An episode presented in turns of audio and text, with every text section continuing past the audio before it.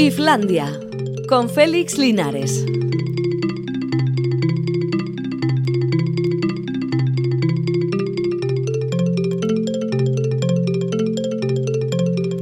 A ya son las 4 y 5 minutos, bueno, casi las 4 y 6 minutos, pero ¿qué más da segundo arriba, segundo abajo? Si lo importante es que tenemos, como siempre, una cita con la cultura aquí en Islandia y hoy con el amontonamiento del camarote de los Mars habitual de los viernes. Bueno, en realidad hay uno menos, que ya sabéis que Quique sigue sin venir, pero el lunes le esperamos. Ahí está Alberto Zubeldia. Por aquí ya como amontonándose tenemos a Gus Pérez, a Racha León. Aquí estoy amontonado. John Espinaro, ¿qué tal? Me veo más holgado, además que como me ponéis siempre en la mesa de los castigados, pues... Es un poco la mesa de becario. Sí, sí, Sí, un poquito, o sea que- sí, sí. Eh, Jerry- eh, Javier Corral, Jerry, ¿qué tal? Arrachaldeón, pues bien, yo creo que yo no se puede quejar porque ha, ha ganado un peldaño. Hombre, Eso es. tengo espacio ¿Eh? aquí, Un podría, peldaño podría hacer un marmitaco o cualquier cosa tranquilamente con, con todo el espacio del mundo para prepararlo. Menos hablar y más hacer, ¿eh? Bueno, en el WhatsApp ha llegado un mensaje de voz. Mandar mensajes de voz al WhatsApp es absolutamente inútil porque como estamos hablando nosotros no podemos escucharlos. Así que si alguien quiere mandar un mensaje que lo mande escrito. Bueno, Y ponerlo en directo sería un poquito No, sí. peligroso. Arriesgado, arriesgado. peligroso. no vayamos a jugárnosla. Lo primero que han hecho esta gente sencilla y amable ha sido criticar el que no haya incluido mm, definiciones de los personajes aquí presentes. Los alias. Eh, los alias esos que suele poner Quique. Ya les he dicho que yo no suelo hacer. Y se me ha ocurrido, ¿eh? ¿Ah, sí? Porque, claro, había cosas que él no puede poner porque somos cinco. Pero yo, por ejemplo, podía haber puesto los cuatro jinetes del apocalipsis. Ah, yo pensaba en los cuatro hermanos. Dalton. Bueno, o las tres gracias para vosotros. Muchas gracias. De nada. O incluso los tres mosqueteros, que eran cuatro. Por ejemplo, o sea que yo me pido Aramis. los que hermanos siempre me ha parecido nunca estaba el claro mejor. si eran tres, cuatro o cinco, en realidad eran cinco, pero claro, variaba, ahí daría lugar a mucha duda. Bueno, te toca más D'Artagnan. No, ¿Por qué? Por- no, no. D'Artagnan y los tres mosqueteros. No, no, perdona, D'Artagnan era un patán que venía allí de la Ah, bueno. Bretaña y los otros eran dos brutos. Ahí el fino fino era Aramis, Ostras. que era antiguo sacerdote y todo eso, y fino estilista con la espada. Pues de la Bretaña hablaré yo luego, además en bueno, pues a te ti. quedas con D'Artagnan. Vaya por Dios. Para ti. A ver, a ver si Agus, ¿tú qué tal? Atos. Mm, sí. Te recuerdo que había sido marido de Milady. Bueno, vale. Pero ¿por qué me separé? bueno, allá, por- porque Milady te, te, la- te lo hizo fatal. Eh, Tú serás Portos entonces, Jerry. Bueno, bien, siento, vale, bueno, por ahí vale. va, por ahí van las cosas. Bueno, supongo que en los próximos días vamos a hablar mucho, nosotros no, ¿eh? el mundo en general, de la Eurocopa. Así que ya tenemos otra disculpa más para no acercarnos ni siquiera a la cultura, ¿no? Porque tenemos fútbol, pues ¿pa- ¿para qué vamos a preocuparnos? Bueno, no importa, nosotros seguiremos haciendo Islandia por lo menos hasta final de mes, no pasa nada. Y mientras tanto vemos, eh, vamos oteando el horizonte para ver cómo se prepara la reentré, porque ya han empezado a surgir las noticias acerca de los libros del regreso, ¿no? Hablábamos ayer del de Pérez Reverte y ahora ya se dice que el de Fernando Aramburu, Los Vencejos, la nueva novela después de Patria, porque todo lo que ha publicado en medio no han sido novelas, han sido otros materiales, se publicará el 25 de agosto. Justamente cuando todavía estás tomando los últimos rayos de sol en las playas, pues van y te plof, plantan el libro en las librerías para que estés a la última. En las librerías y centros comerciales, porque no olvidemos que el último fin de semana de agosto es el que más eh, gente con cita de todo el año en los centros comerciales. Ah, sí. Sí, Ah, fantástico. Por algo han lanzado estos justamente la promoción en ese momento. Y luego quiero advertiros a todos eh, que hay un producto por ahí que es peligroso y que es el aspartamo, que no sabréis lo que es. Mande. idea. Pues no, es un no es susti- un mosquetero de los No, tres. es un sustituto. Podría ser el quinto mosquetero. Es un sustituto del azúcar, que ya Ah. se sabe que el alcohol y el azúcar son fatales para el cerebro, para la salud y demás. Bueno, pues a veces los sustitutos, como el aspartamo, son también peligrosos, pero este es doblemente peligroso, porque afecta al cerebro a las raíces del humor. O sea que nos avinagra un poquito más la vida. Vaya, por Dios, por Cuando vayáis faltaba. a tomar un café y os digan si con azúcar o con qué, es decir, con lo que sea, pero sin aspartamo, ¿vale? Que ya estoy suficientemente avinagrado. Hay un oyente que dice que D'Artagnan no era de Bretaña, sino de Gascuña. Ah, y yo me no parece dicho, que ¿eh? tiene razón. no, no, yo, yo cargo con la responsabilidad. Estaría bueno. Por cierto, hoy es el aniversario, 45 años ya, de la legendaria actuación de los Stones en Barcelona, en la Plaza de Toros Monumental, donde se organizó Claro, en el una... 76, sí. Eso es, una bronca monumental, nunca mejor dicho. Entró Y ahí le pusieron el nombre a la plaza, bueno, la tenía de antes, pero lo veían venir. Y nada, fue un concierto histórico por diferentes motivos, ya digo, por la entrada de la policía, Franco había muerto hace unos Estarías meses. igual, ¿no? Yo estuve, yo estuve. Claro, sí. yo tuve que esperar al del 82 en el Calderón. Ah, ese también El fui del, yo. el del diluvio antes de, Eso es, del. Mundial, el, preludio del 76 famoso Mundial de me, pi- Granjito. me pillaba un poquito pequeño, pero con muchas ganas de ir, pero claro, no pude, no, todavía no había Con posibilidad. lo cual Félix te está llamando. Eh, Mayor, sí, Sí, sí, sí. claro, no, bueno, no, sí, yo asumo. Pero gracias a eso puedo decir que estuve en, en Barcelona. que ese fue eh, mucho mejor, sin duda, ¿Cuál? que el del 82, el, El del 82 76. fue mucho mejor, no, no. Ah, el 82 sí. fue mucho mejor. Ah, bueno, fue más épico, se cayó el escenario, nos cayó una tromba de agua, eh, fue todo mejor. El del Todo 76 mejor. fue un poco lánguido porque actuó primero un quinteto de america- afroamericanos y haciendo sus cositas de ritmo, luego un pesado que se llamaba John Miles, ¿te acordaráis? Que Sí, hacía, sí, que hacía sí, una baladita llamada Music. Exacto, sí, o sea, sí. dos teloneros ya le vale. Y cuando salieron los Stones ya estábamos todos cansados. y Fíjate, encima dos teloneros que no casi están totalmente olvidados. No han pasado a la historia, como quien dice, y fueron teloneros en aquel momento. Sí, sí. Con los Stones iba Billy Preston tocando las teclas. Las teclas, que era claro, el lo- quinto la- Beatle. Eso es, aunque iba con los Stones. Con los o el Stones, sexto, Stone. Stone. Y, y nada, que bueno. no Sharon Stone. no, no, este es otro.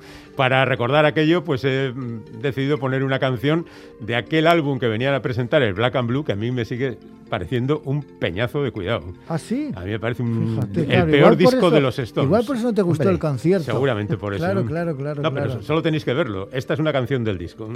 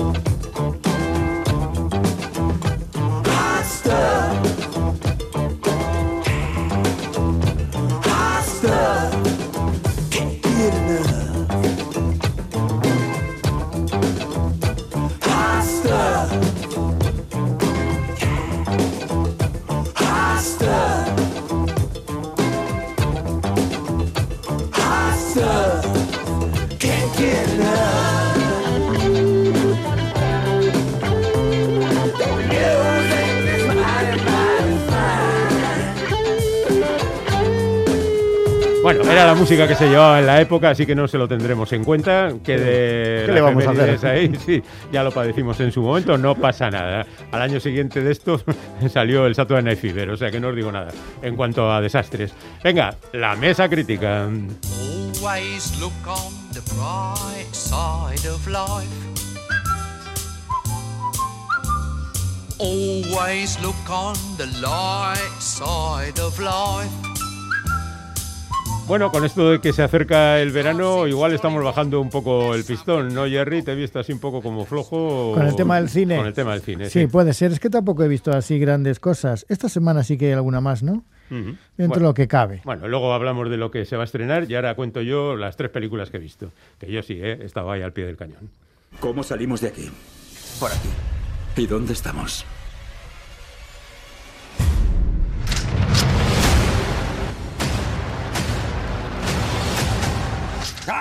Pues tenemos películas de todas procedencias. Esta es una película danesa que se titula Sorta, a la que le han añadido aquí el peso de la ley. Sorta es una palabra árabe que nombra a la policía.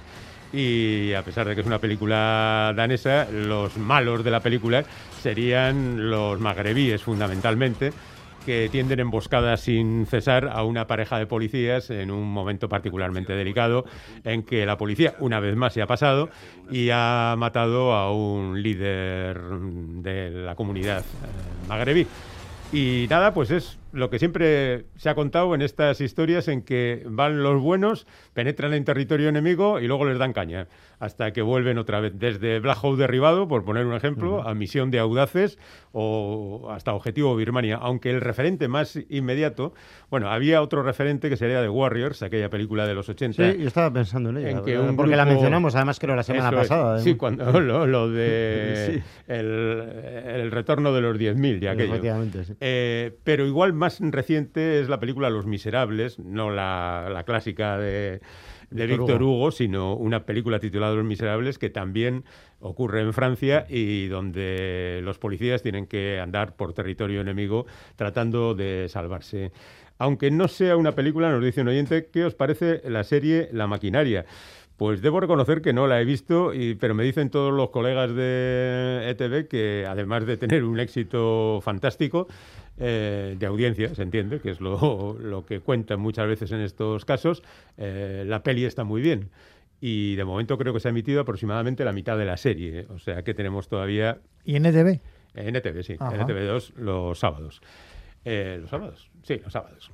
Por un momento he pensado que podía ser los viernes. Bueno, pues nada, lo de Sorta es una película que podría estar mejor en el sentido de que tiene un problema. Yo lo que me gustaría ver es el brainstorming donde se decidió cómo se hacía este guion porque es aquello de, eh, vale, los malos son magrebíes, pero todos no pueden serlo, así que tendremos que poner unos cuantos que sean buenos. Pero no solo que sean buenos, sino que sean muy, muy, muy, muy buenos.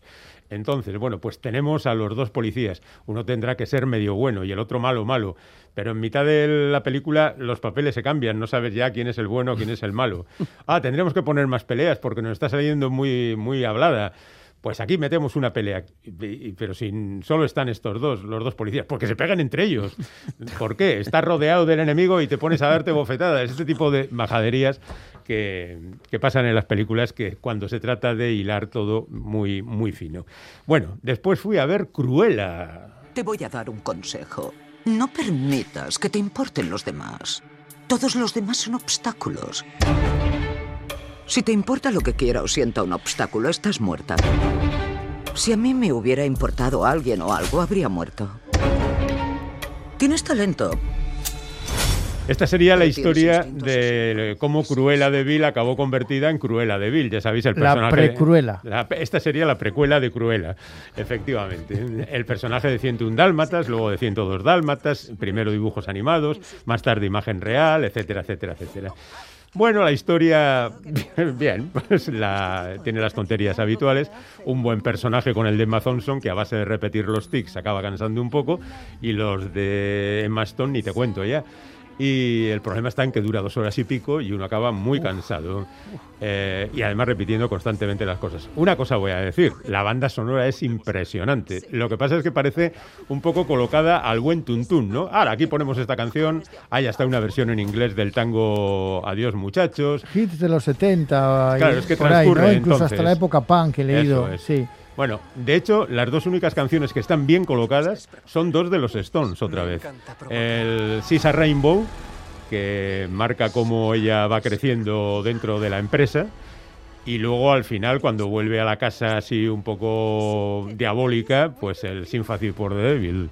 Y luego además el Qué Devil. típico. ¿El? Qué típico. Qué típico. El Devil, el Devil se queda en Devil para. Se nota que es una película de mucho presupuesto de Hollywood porque precisamente esas canciones, los derechos son muy Cuestan caros, Sí, pero por otro lado son canciones ya tan machacadas Mm. que efectivamente pues como quedan un poco De tópicas. todos ¿no? modos, Sisa Rainbow, aunque la escena sea una mierda, solo por la canción. Sí, esa es una gran canción. No, pues sí, es una de de- las que menos puede cansar. Mm. Sí, por eso te digo. Son ¿eh? de O las sea, mejores que- secuencias de, de Ujú. Pero luego la- las van interrumpiendo para meter otras porque tienen pasta. Al final Sí, tienen está pasta. claro. Pero pero no bueno, sabemos qué hacer con el dinero. hasta, hasta siete horas de película Sí, sí. repitiendo lo mismo. Bueno, a mí eh, yo creo que repitieron siete veces las cosas ¿Ves? en solo dos horas. Bueno, ya fui, fui a ver una pequeña, pequeña película más humilde, a ver qué tal sale. أنا قررت أتجوز أنا إن شاء الله بلاقي لك بنت الحلال وبجوزك الجيزة اللي ما تندمش عليها في Esta es una حياتك película que puede llamar a engaño porque se titula Gaza Mon Amour y a lo mejor la gente piensa que habla de los enfrentamientos permanentes entre palestinos e israelíes, sobre todo teniendo en cuenta que hemos tenido hace muy pocas semanas un buen ejemplo de ello. Pero no, en realidad habla de la vida, por supuesto, no ajena al conflicto porque esto ha calado en la sociedad, ¿no? Pero fundamentalmente es la historia de un pescador y una costurera eh, que él quiere casarse, su hermana se empeña en presentarle a sus amigas, pero claro, todo con, con el ritmo y con las peculiaridades palestinas. No organizan una fiesta en un chalet para presentarle a las amigas, sino una reunión cutre en casa y, y cosas así. Pero él está enamorado de una costurera. Y entonces, bueno, pues esta es la historia fundamental que cuenta la película, añadiendo también que él encuentra una estatua griega en el mar y eso le crea serios problemas con las autoridades, porque es una estatua de gran valor. Y por supuesto hay gente que está interesado en ello. Se ve que la historia de amor no es dado lo suficiente y metieron esto un poco así como con calzador para, que comple- la cosa para complementar. funcionara. hay quien Marco pregunta, histórico. Esa peli no será la precuela de Hiroshima Mon Amour, ¿no? Ja, ja, ja, ya te veo. Bueno, pero vendría a ser poco más o menos lo mismo. Hiroshima Mon Amour hablaba de la bomba, pero en la distancia, y fundamentalmente era una historia de amor, y aquí pasa exactamente lo mismo. De hecho, suena a que sea un título que, se ha- que le han puesto aquí. O Claro, era, o era el sí. original. No, no, no. No, aquí, ¿verdad? por Claro. supuesto. Dice, vamos a aprovechar. A ver si alguien se acuerda de, Hiroshima. Mon Amour y ya. Claro. Bueno, pues esto es lo que he visto. Ir al cine, si queréis. Y luego ya Agus pues ha hecho lo suyo también, incluso con música.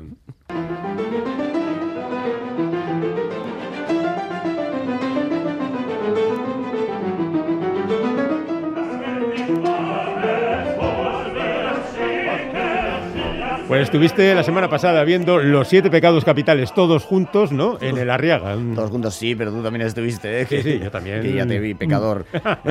A mí me ponen una- un título con pecados y Sí, voy. bueno, y, eh, ahí andábamos eh, comentando antes de que empezara la función de que esto ya a mí me suena que ha estado en el Arriaga y luego haciendo arqueología en mis archivos. Sí había estado en el año, bueno, ni me acuerdo, hace como 20 años. No, quizá no tanto, ¿eh? Eh, hace menos de 10 años. En- eh, curiosamente en un ciclo de, de música sacra. Que hace, falta, propio. que hace falta valor poner en un ciclo de música A sacra. ver, a ver si eh, tú puedes poner una obra que se titule Los siete pecados capitales, pero que no sea esta de Curvael, que era un tío de cabaret. Exactamente. O sea, Y bueno, es bueno, como obra arqueológica está bien. A mí creo que me gustó mucho más la, la anterior. Ajá. En este caso la he ido sobre todo porque la, la directora del montaje era, a ver si lo pillo, porque es una mujer de, de origen checo, Bárbara Horakova Jolie. Eh, y esta mujer hizo una- un montaje excepcional en, en dimensiones y en calidad que fue Dido, Dido y Y Eneas. Eneas hace en el 2018, que fue est- estrictamente en euskera, que fue una cosa sensacional, avanzadísimo escénicamente y bueno, estuvo maravilloso con gran cantidad de actores, música en directo, etcétera.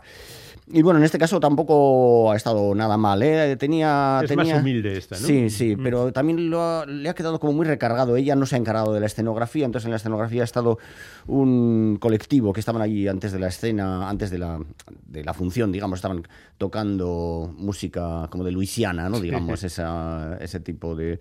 de- con un, no, no era un banjo tampoco, era... eh, no, era uno de esos instrumentos que no sabemos muy bien cómo se llama, esas pero es guitarras parecida, sí. minúsculas que podría ser un bandoneón quizá y No, luego, no, y luego guitarra no era bandoneón tampoco y animando un poco. No tenía mucho que ver con lo que luego sucedía en escena. Y ahí esta pieza de, de, de Bertolt Brecht y Kurt Weill que era su compositor digamos mm, eh, favorito digamos fue la última que hicieron conjuntamente fue un encargo y se estrenó en el año 33 en, en, en París.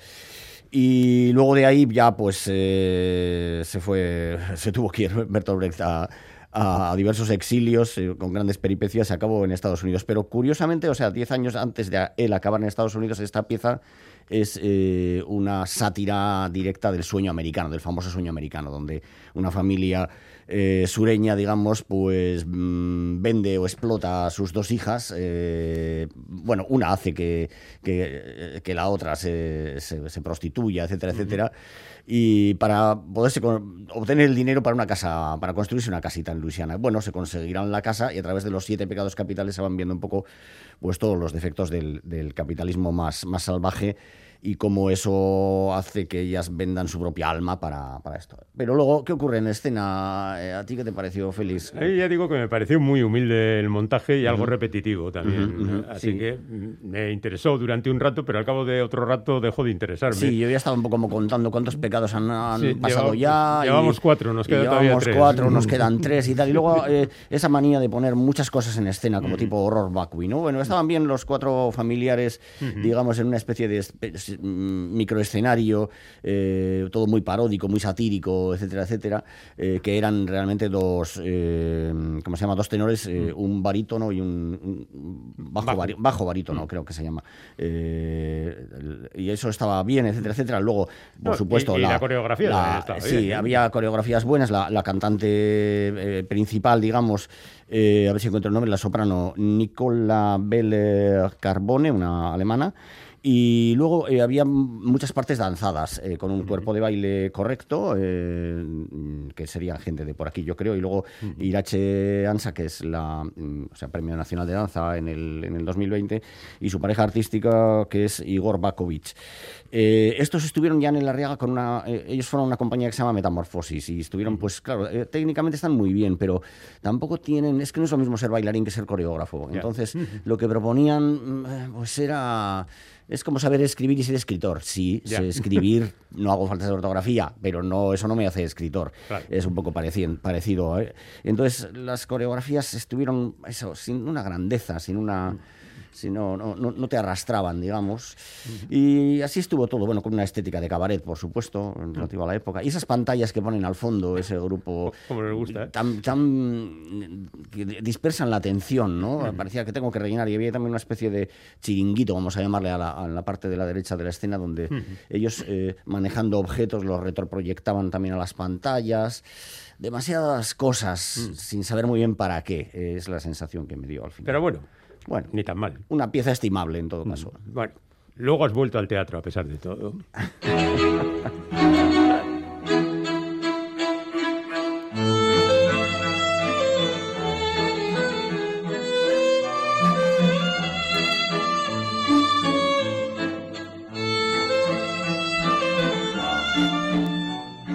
Incluso has vuelto al teatro otra vez para reincidir. Exacto, estamos aquí a base de, de reincidencias. Bueno, no era esto lo que sonaba, ¿eh? No, Eh, pero, bien, bueno, tú me has dicho un aurrescu y he dicho, te Sí, vas a enterar. Sí, yo te he dicho un Aurescu, ¿cómo es? Desestructurado Sí. y lo que sea. Bien, empieza la cosa con una... deconstruido, ¿no? Eso, deconstruido, eso muy bien. Y además con unos toques tecno, no era este mismo, porque la música era de Aitor Aguiriano. Y estamos hablando de Mundo Polski, Extragedia y Rebelión. Toma ya, esto es un título, ¿eh? Y no, Sí. y no, y no otras cosas.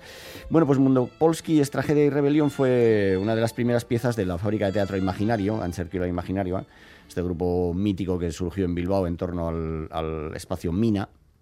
Eh, y que luego de ahí salieron grandes eh, actores y, y actrices cuando aquello explotó porque eran una cantidad de gente con una creatividad extraordinaria y ahí salió pues Ander Lipus, Miren Gastañaga, Alex Grediaga, eh, etcétera, etcétera. O sea, un, un montón, un montón de gente realmente, porque eran un montón también como colectivo. Y esta fue una de, una de las piezas que, que se hizo muy famosa. Ahora, eh, bueno, muy famosa, que, que rompió muchos moldes y que marcó, por así decirlo, el inicio de, de una época. Es, eh, pieza que habla del desencanto, de, del final de una época. Claro, esta, esta se estrenó en el año 2002, justo más o menos ya hacía una década que había desaparecido la Unión Soviética. Se preveía cómo íbamos a terminar en el mundo como estamos terminando ahora. Eh, ellos tenían esa energía de la juventud, de, que- de querer vamos a llamar, romperlo todo, la, la rabia, etcétera, etcétera. Todo eso se, se trasluce muy bien en la obra. Y se ha vuelto a poner en escena por la Escuela Navarra de Teatro eh, el fin de semana pasado tres funciones y este fin de semana actual otras tres funciones. Vale. La verdad es que la gente, siendo un texto difícil, porque es un texto extra- extremadamente literario y, y que hace referencia a muchas cosas, claro, por eso lo escogió ahora mm, Ander Lipus para, para dirigirlo, un poco para foguear a los actores y actrices que, que, que tienen que presentar su último trabajo. En aquella ocasión la dirección fue de Alex Grediaga, eh, con texto de John Grediaga y Unai Garate. Bueno, y mm, el público, la verdad, eh, con- siendo como es un texto yo creo difícil y en ocasiones bastante hermético, eh, se emocionó bastante y, eh, y aplaudieron con muchas, con muchas ganas. Le- a la gente le gustó mucho. Quiere decir también que las épocas han cambiado y ahora, no sé, quizás somos capaces de asimilar cosas que en aquel momento nos dejaban como un poco fuera de, fuera de juego. Bueno, también hemos evolucionado como Claro, espectadores. claro. Está bien. Pero no contento con esto, ayer volviste al teatro. Eh, eh, Ayer creo bien, bueno, ¿no? a sí, ayer es lo que vi esto de... de mm, Va a ser Galdú, ¿eh? de No, de... Ah. Ay, lo diré, de Mundo Polski, de Estrategia Ah, de pues entonces Y he sí, equivocado yo el orden. Y va a ser... Y Galdúe eh, lo hemos visto pues el, el domingo pasado. En un... Va a ser Galdúe... Bueno, Tribis. Gaserio- Tribis es el nombre del, del caserío.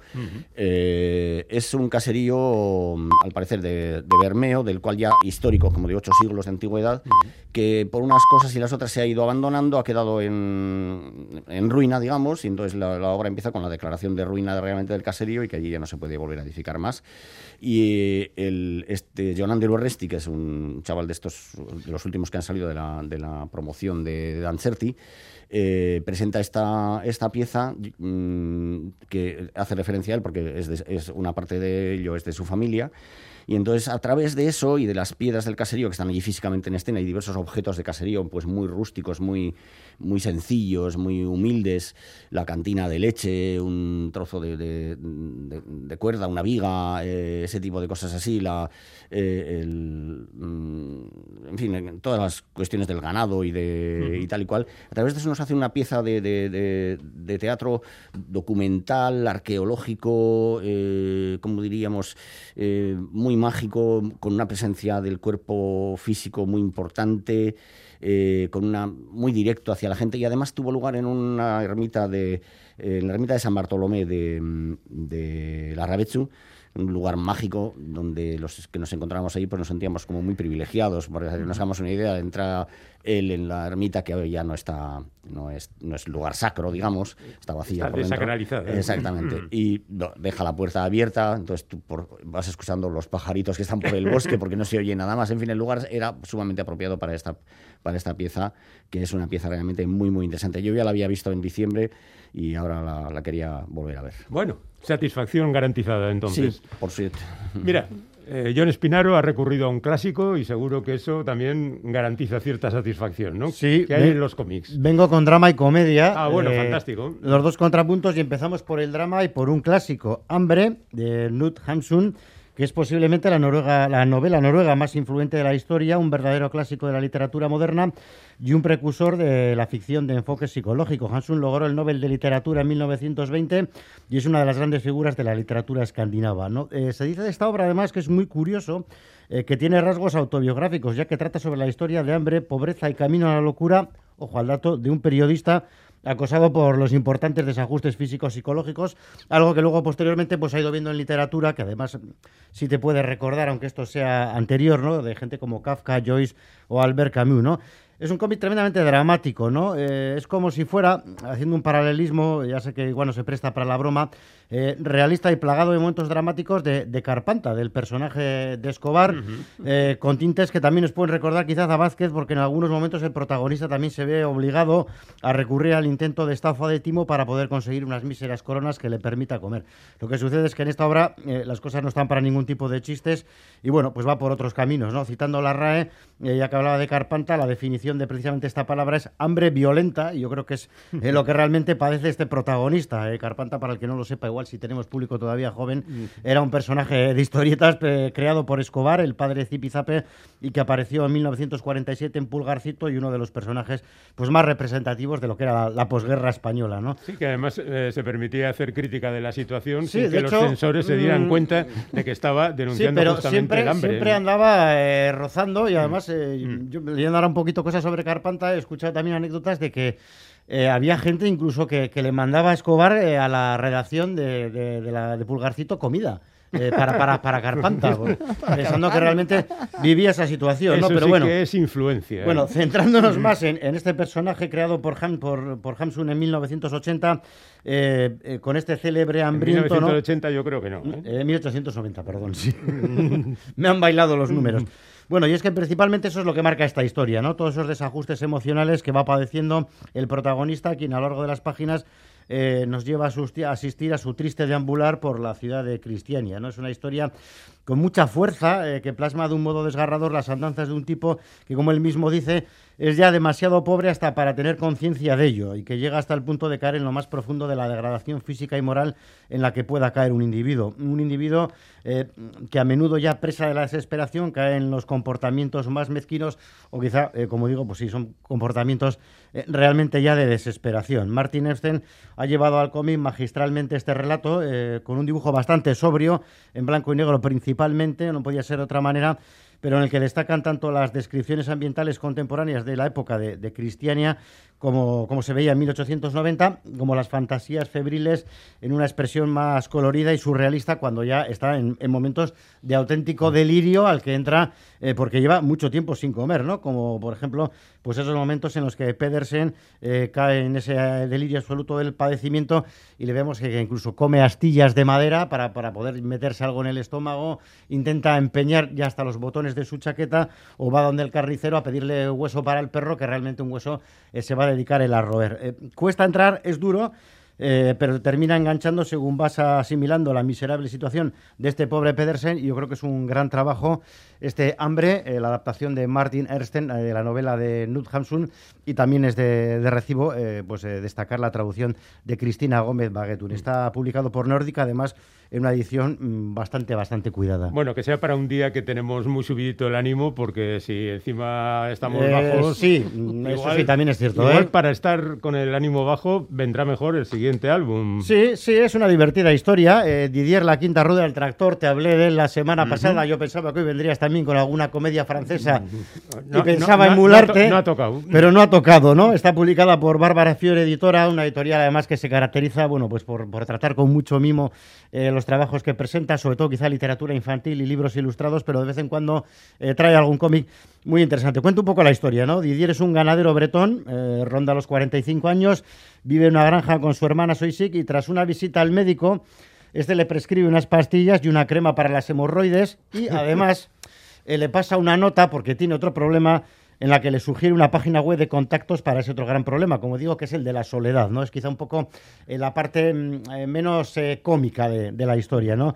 Él además no quiere un aquí te pillo, aquí te mato, ni un revolcón en los prados, como dice él, sino lo que busca es el gran amor, ese que te ayuda a levantarte por las mañanas y te da ganas de acostarte por las noches. Ya partiendo esas premisas, pues Rabaté y François Rabar eh, construyen una divertida y emotiva comedia costumbrista sobre la soledad y la dificultad de establecer relaciones en el entorno rural. Y además tiene una parte, yo creo que muy a considerar, porque ahora mismo de este año, con, con todo este rollo de la pandemia, que parece que se ha como eh, ensalzado, puesto en un altar lo que es la vida en el campo, ¿no? Como diciendo que bien, oye, te retiras ahora a vivir en una casita con, con tu huerto, tu campo, puedes Tus salir cerditos, tus Sí, puedes gallinitas. salir a la calle y demás, aunque te confinen.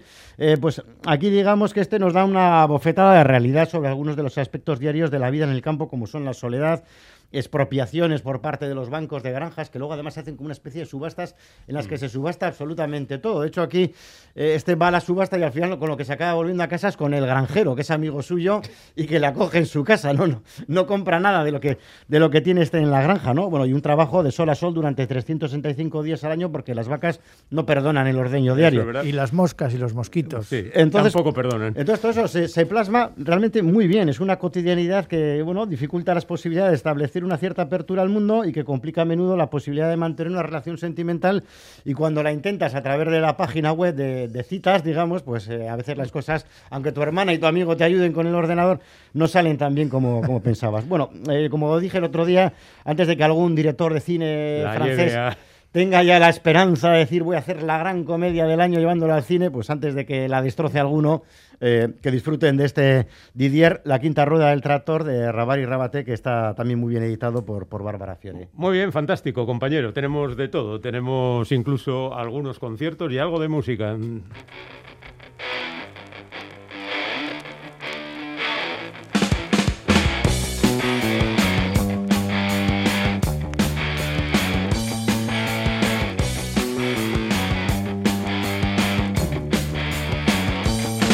Tenemos a los oyentes diciendo, ¿qué pasa? Que Jerry fue a ver a Scorbuto. O a- a, Pues- una banda De tributo. tributo. No, no exactamente, ni lo uno ni lo otro, claro. Pues que es una de las canciones que interpretaron es- en este concierto que se ofreció en la sala BBK el pasado sábado a la tarde eh, dentro del ciclo Raba Raba Girl, lo que se denominó la Raba Raba Girl Band Jan, que eran las Moonshakers, un grupo de cuatro chicas de aquí de Bilbao, junto con otras nueve invitadas, al final 13 en total, 13 mujeres que la verdad es que nos hicieron pasar 80 minutos muy entretenidos, todo eran, o casi todo eran versiones, eh, hechas yo creo que muy bien contextualizadas, con pasión, con categoría y en algunos casos incluso con afán de reelaboración de los temas. Lo dividieron en varios bloques. Un primer bloque que comenzó a todo trapo con versiones de los Undertones, aquel grupo irlandés, o los Sonics, o los Atter Kings, el grupo de Marquina, el Goibar, porque también había eh, pues esa oportunidad de recrear canciones de aquí, de grupos vascos. Eh, aparte de ellas, aparte de las Monsequis, aquí estaba en el saxo Izas de Fride Will y las teclas de Ana de Norzaguirres. Luego una segunda tanda con el cuarteto base, más Connie de cápsula al bajo y voz. Hicieron el, Wanna- el I Wanna Be Your Dog, que no es de las Bulpes, aunque podría haberlo sido, ¿verdad? De Iggy Pop y los Stooges. Bueno, pero eh, las Bulpes lo adaptaron también. Exacto, por eso. Y luego eh, pues hicieron eh, también otras canciones como por ejemplo esta de Scorbute, Historia Triste, Barrencalle de MCD, lo que era sin duda el bloque dedicado al punk vasco y un poco a la música de los 80 porque lo- después sonó un tema muy famoso de aquella época, Dancing with Myself de Billy Idol, que casi animaba al baile aunque estábamos en las butacas y eso No podía lo bailar. impedía. Aquí estaba de dinámica Frog Woman, Bea de los Ribbons. Y luego lo remataron con un tema de Damned, este apartado. Luego vino lo que podíamos decir que era pues la, el bloque californiano, porque ahí hicieron pues un tema de, que fue popular gracias a Jefferson Airplane en los 60, el High Flying Bird, y eso lo remataron con una interpretación muy buena de Peace on My Heart de Janis Joplin. Y luego ya acabaron con ese archifamoso Proud Mary de la Creedence Clearwater Revival. Luego salió Mamen de las Bulpes, ahora está en puro Chile y recuperó una canción Ya no estás de su grupo Anticuerpos. Le siguió una sorpresa auténtica porque hicieron ahí una especie de remix entre el bailando de Alaska y los Pegamoides con Izaskun de Free de Will al saxo, pero lo mezclaron con el riff de bajo del éxito de White Stripes, el Seven Nation Army. La verdad es que les quedó genial esto. Y luego ya pues una parte final con Russian Roulette, un tema de los Lost of the New Charts que ya habían hecho recientemente cápsula y donde estaba Connie Claro. Y lo remataron con esta que sí que fue la otra gran sorpresa, el carnaval.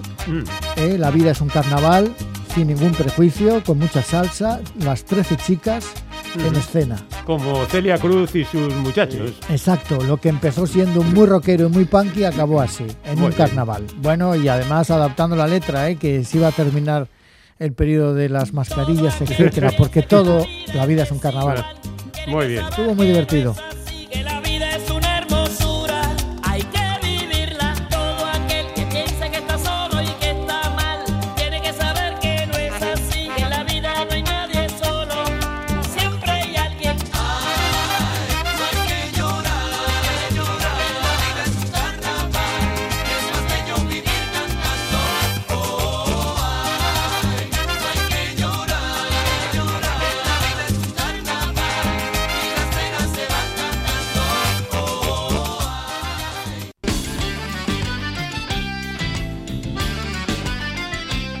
Islandia, el país chiquito donde darse un meneíto.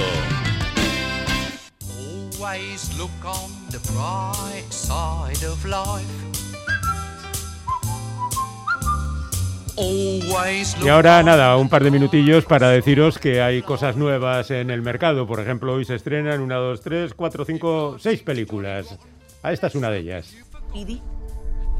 ¿cómo te encuentras ahora mismo? ¿Qué sientes? La película se titula En un lugar salvaje y la protagoniza y dirige Robin Wright, la protagonista de House of Cards, por situaros un poquito. Ey, la princesa prometida, Sí, ¿eh? Vale, vale, ya ha salido el Está mi hija escuchando en casa y... eh, aquí. No, no, vale. Robin Wright en La Princesa Prometida hace Vale. casi 40 años. Bueno, me da igual. bueno, pues esta es una película sobre una mujer que se siente muy deprimida, muy hecha polvo y decide irse, como antes decía John, al campo. Pero al campo nada de la granja con gallinitas, sino allá a las montañas salvajes con osos y esas cosas. ¿Cuántas veces no habremos visto ya esta película? Pues ahí lo dejamos. Hay un La ha documental. dirigido ella, creo, La ha ¿no? dirigido Sí. ella misma, sí. Hay un documental que se titula Human Life que habla de la gente menos favorecida, con lo cual es algo también muy cercano a lo que puedes encontrar en televisión. Ayer mismo en E ETV2 hubo un reportaje sobre justamente Los Invisibles. Eh, la Casa del Caracol de Macarena Astorga es una película policíaca con autor, escritor, quiero decir, que llega a un pueblo donde pasan cosas raras. Así que no contaré nada más. Él es Javier Rey y ella Paz Vega y las críticas que he leído dicen que podía estar mejor. La violinista es una película finlandesa que habla de una mujer que tiene un accidente, que es violinista, ya no puede seguir justamente interpretando, se pone a dar clases y, a sorpresa, ahí surge el amor con uno de sus discípulos. Solo una vez, de Guillermo Ríos Bordón, nos presenta a Ariadna Gil, que trabaja, que trabaja con mujeres maltratadas, y un día se encuentra con el problema, y ahí deriva hacia el thriller, de que uno de los, las parejas de una de las mujeres a las que está tratando empieza a acosarla a ella. Y casi como noticia, digamos, aunque no es un estreno, que se cumplen 20 años del estreno de Mulholland Drive, la película de David Lynch, y con ese motivo vuelve a la cartelera. Y no solo eso, sino que se trae otras siete películas de David Lynch. Ahora es el momento de ver otra vez Cabeza Borradora, Terciopelo Azul, El Hombre Elefante. Bueno, pues las películas más significativas de David Lynch. ¿Al teatro a cuál vamos exactamente? Bueno, pues hay una serie de cosas por aquí y por allá. Ahora lo que Dejamos en- está... dejémoslo en C. Bien, eh, mira, eh, tenemos mm, Vestaldean, eh, es una cosa de Zangongo Teatro maravillosa, es, es de calle, eh, que ganó un premio Max, me parece, eh, merecidamente en todo caso, hoy a las 19 horas en la Plaza Orbe Cardinala de Hermua y mañana a las 6 de la tarde en la pérgola de Doña Casilda en, en Bilbao. Mañana también en Arriola Anchoquia del Orrio, pues Carrican, del grupo Carrica de Durango. Es eh, a las, a las 7 de la tarde. Todo lo demás es a las 7 de la tarde. Eh, este grupo es teóricamente un grupo amateur, pero dirigido por grandes directores, pues eh, hacen piezas muy interesantes. Yo no la he visto, pero ya pongo la mano en el fuego que se puede ir a ver muy bien. Dirigido por Patricia Urrutia. Hoy y mañana, lo que ya hemos comentado antes, Mundo Polski, Extragedia y Rebelión, las dos últimas oportunidades de volver a ver esta pieza histórica en Nafarroako Antzerki Escola, Escuela Navarra de Teatro, en Iruña. Eh, hoy también Gu Primer de con Ramón Aguirre, Ignacio Tolosa y Nerea Gorriti, una pieza descacharrada en la que Mm. nos demuestran que los vascos fueron los primeros en llegar a la luna. Eh, Bueno, eso sabido, hombre, eso ahí- tampoco es ninguna sorpresa, Gu ¿eh? Primer, que estará Había un gallego también. Eh, estará Eh, hay un cómic que en el- no. Bueno, ya lo contaré otro día. Que Sí, estamos que si no, no me queda tiempo. para comentarlo. Eh, en el principal Anchoquia de, de Donostia, eh, hoy a las 7 de la tarde.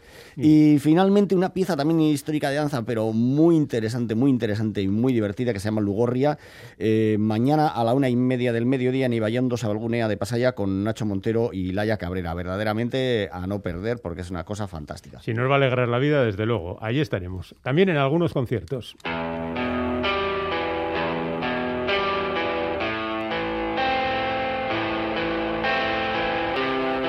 ¿Y a dónde vamos, Jerry? Pues mira, eh, en principio estamos con Anari, que está muy activa estos días porque hoy viernes actúa en el Teatro Principal de Gasteiz, mañana sábado lo hace en Olite y la semana que viene continúa en Donosti. Para hoy viernes, día 11, también tenemos a Idoya en Zumaya, a Maren en la BBK de Bilbao, a Willis Drummond en Natabal de Biarritz, a Nogen en Santurci, a Rupert Ordorica en solitario en Zarátamo y a Rodeo en Ochandio. Sábado día 12, Arima y Ro en Guernica, Eñaute Lorrieta también actuará solo en Laudio. No que solo en Laudio, sino Ya, que ya, actúa él- solo, él solo solo. en Laudio. Luego tenemos a Joseba Irazoki eta Beret que actúan en Donosti, a los Cuartet en Tabacalera también en Donosti, Mikel Urdangarín en Urrechu, Mullet haciendo las canciones de Debo en Mendaro, Gatibu en acústico junto a Plankton en Urduña, Esti eta Miquel Márquez, en padre e hija en Ochandio, Setak y Ojos Violeta en Andosilla, Equiza en Bayona y luego hay un pequeño festival en Gatica, en el Wake Park de Gatica, con brazos, los brazos, Riff Trackers y Nuevo Catecismo Católico. Esto el sábado. Y el domingo también en Gatica, en este mismo festival, actúan Mickey and the Booth y Light Detectors. Y por último, en Azpeitia, Martín de Marte y Yo Ciervo. Me he quedado con lo de la música de Debo en Mendaro. Sí, Un eso lo hace. Moonlet, lo hicieron ya en Bilbao en su día. Vale, vale. Muchas gracias a todos, chicos. Nos vemos la semana que viene. Agur. Vale. Islandia, el lugar perfecto para hacer lo que te dé la gana.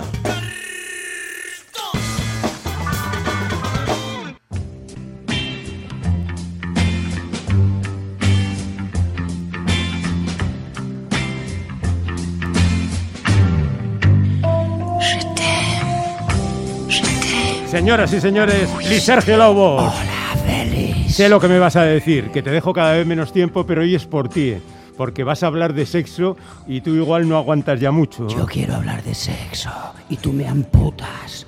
Eh, no, ¿Cómo no, no. eh, esto? Es, es por tu bien, ¿eh? Para que luego no te sientas capiti disminuido. Me siento amputado. Por no decir. Bueno, pues habla, habla tú solo. Yo no interrumpo, yo no interrumpo. No. Yo, yo te manipulé, yo, quiero también. decirme a todos los espectadores que esta sección de hoy Ajá. no es culpa mía. Ander Iríbar lo propuso, Félix Linares lo apoyó. Si acaba viniendo aquí hoy la policía o la iglesia. Pero ya, ya no, ya no, No te sé suelen. nada, no sé nada. Por cosa de sexo ya no te llevan a la cárcel, ¿no? Ah, no. No, ah, no. ¡Ah! Bien, bien. No, es que yo, Ah, como tú venías preocupado. tú sabes que soy mayor, estoy- no sé muy bien cómo anda el rollo legal ahora La ley, mismo. la ley, la ley, La no, ley, la ley. No, no, no te preocupa nada. Ya, ya, ya. Bueno, pues te voy a decir una cosa. Sí. Hoy especial sexo. ¡Bien! 5 a 45. Bueno. Hemos empezado con el Te Manon Plus. ¿Cómo te Jaime? Ah, no, te, te, te, Yo, te- yo- te manipulé. Que es graciosísima la letra. La letra es Yo muy divertida si la a todo el entiendes. mundo, sí, sí, que ponga en Google eh, Yo te manipulé con letra traducida. Sí. Y empieza a decir algo así como Yo entre tus riñones. Y, y una cosa muy rara, de verdad. Ya, pero hay que interpretar. A ver, Sergio, yo entre tus riñones igual no quiere decir literalmente entre tus riñones. Eso va a ser. Al Ya. final va a ser eso. No, ya, ya. A ver, Félix. Por 25 pesetas la respuesta. A ver, qué antiguo eres. Iconos eróticos de los 70. Tiempo. Eh, Bárbara Rey. Correcto. Vale. Tic-tac, eh, tic-tac, tic-tac, eh, tic-tac, tic-tac. A ver, el cine, el cine. eh, Susana Canales. Vale, vale. Oye, no hace falta que sean solo mujeres o hombres. Ah, Pueden eh, ser también películas, por ejemplo. Ah, ah, eh, el último tango en París. Correcto, Eh, Emmanuel. correcto. Eh, el jardinero, su mujer y otras cosas de meter. Era fontanero, pero correcto. ¡Elga! Eh, Elga, Elga. ¡Eh! Qué gran documental. ¡Adiós, cigüeña, adiós! Oh, por favor. ¡Bilitis! Que a mí siempre me sonó a bilis. Bilitis, que era una cursilada imposible. ¡Faraón! Faraón, impresionante. Tres horas de película sobre las relaciones Estado-Iglesia. Y un segundo para Carla, velada por un simple velo sutil. Gran Ah. éxito de público. Mira que somos tontorrones. Es que a falta, Mira a que falta de necesidad. tontorrones. ¡Ay! Bueno, ¿y qué me dices de este super iconazo? ¿Cuál? Insisto, iconazo. A ver, Escuchemos. a ver. En la oscuridad, tus manos que acarician mi cintura, mi cuerpo que desnudo es cosa tuya, aliento que me quema de pasión. En la oscuridad, tus brazos que me aprietan como locos, y luego este rendirse poco a poco sintiendo por mis venas tu canción. Sigue amor, sigue así. Uno entiende que el pobre estudiante tuviera esa cara de agotado. Y Sergio, hablas un poco en clave, ¿eh? porque la gente igual no sabe que el estudiante en realidad estuvo casado, el estudiante, personaje de televisión de la serie Curro Jiménez, que se llamaba Sancho. Eh, Sancho Gracia no. No, Sancho Gracia era el, el Curro Bueno, Jiménez. no, no me acuerdo cómo se llamaba. Sí, pues yo creo que igual se apellidaba Sancho. Podría ser, Vale, sí. algún oyente te lo va a mandar por el WhatsApp inmediatamente. Ajá. Estuvo casado con María Jiménez. No, Sancho era el de Don Quijote. ¡Ah! Bueno, el asunto está en que María Jiménez le mandó al guano. Ya, ya. Bueno, ahí tuvieron muchas vicisitudes. Muchas, muchas. No me extraña con semejante panorama, ¿verdad? Ay. Ahora, que mejor todavía, como mito erótico bizarro donde los haya. ¿Cuál? Mira, por aquí dicen Pepe Sancho. yo sabía que era Sancho. Correcto, sí, señor. Yo pensaba que decías el personaje. No, no, el personaje era el estudiante. Bueno, atención porque vienen curvas. A ver, Quiero sentir ya,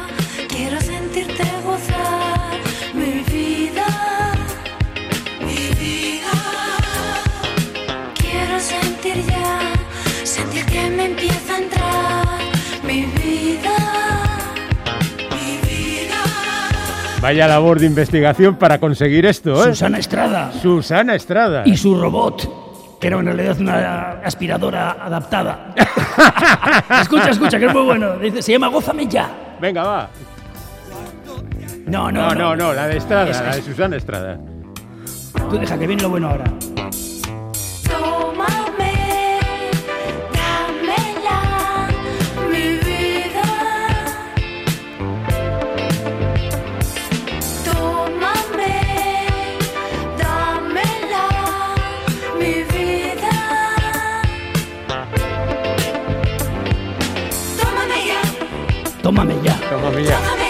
Tómame Venga, ya. No, no es para tanto. Bueno, pero, Tó- Tómame ya. pero esta cursilada... Eh, ¿qué, qué, qué ha dicho? cursi- ¿ah?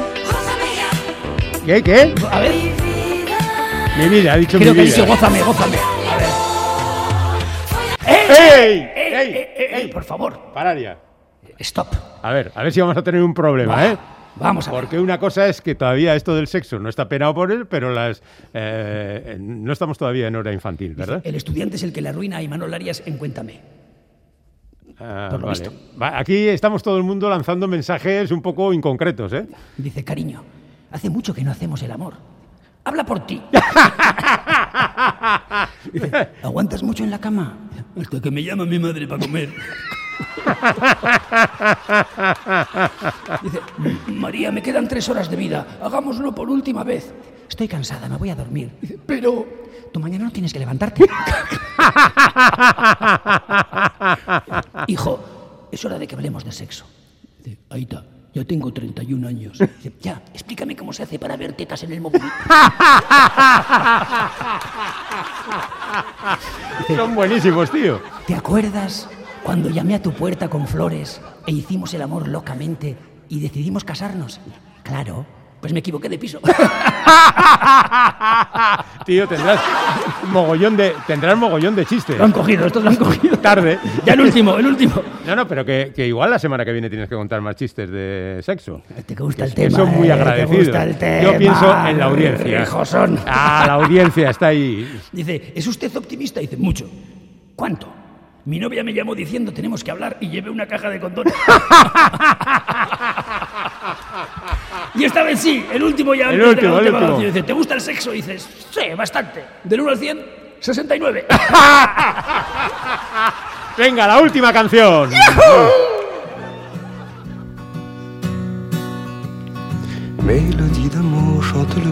Manuels. Lo malo que tienen las canciones de sexo es que están mal para bailar. ¡Aú! Manuel. Mélodie d'amour chante le cœur d'Emmanuel qui bat cœur à corps perdu. Mélodie d'amour chante le corps d'Emmanuel qui vit corps à cœur déçu. Tu es encore presque une enfant. Tu n'as connu qu'un seul amant. Mais à vingt ans, pour rester sage, l'amour est un trop long voyage. Mélodie d'amour chante le cœur d'Emmanuel qui bat cœur à corps.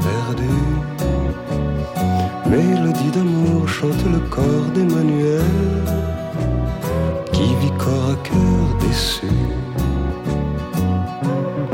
L'amour à cœur, tu l'as rêvé. L'amour à corps, tu l'as trouvé. Tu es en somme devant les